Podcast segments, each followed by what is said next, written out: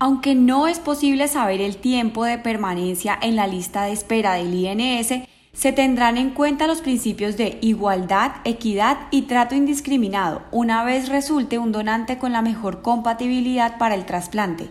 Es importante portar en todo momento la autorización de su trasplante. Desde que se firma el consentimiento informado debe tener siempre disponibilidad para la cirugía.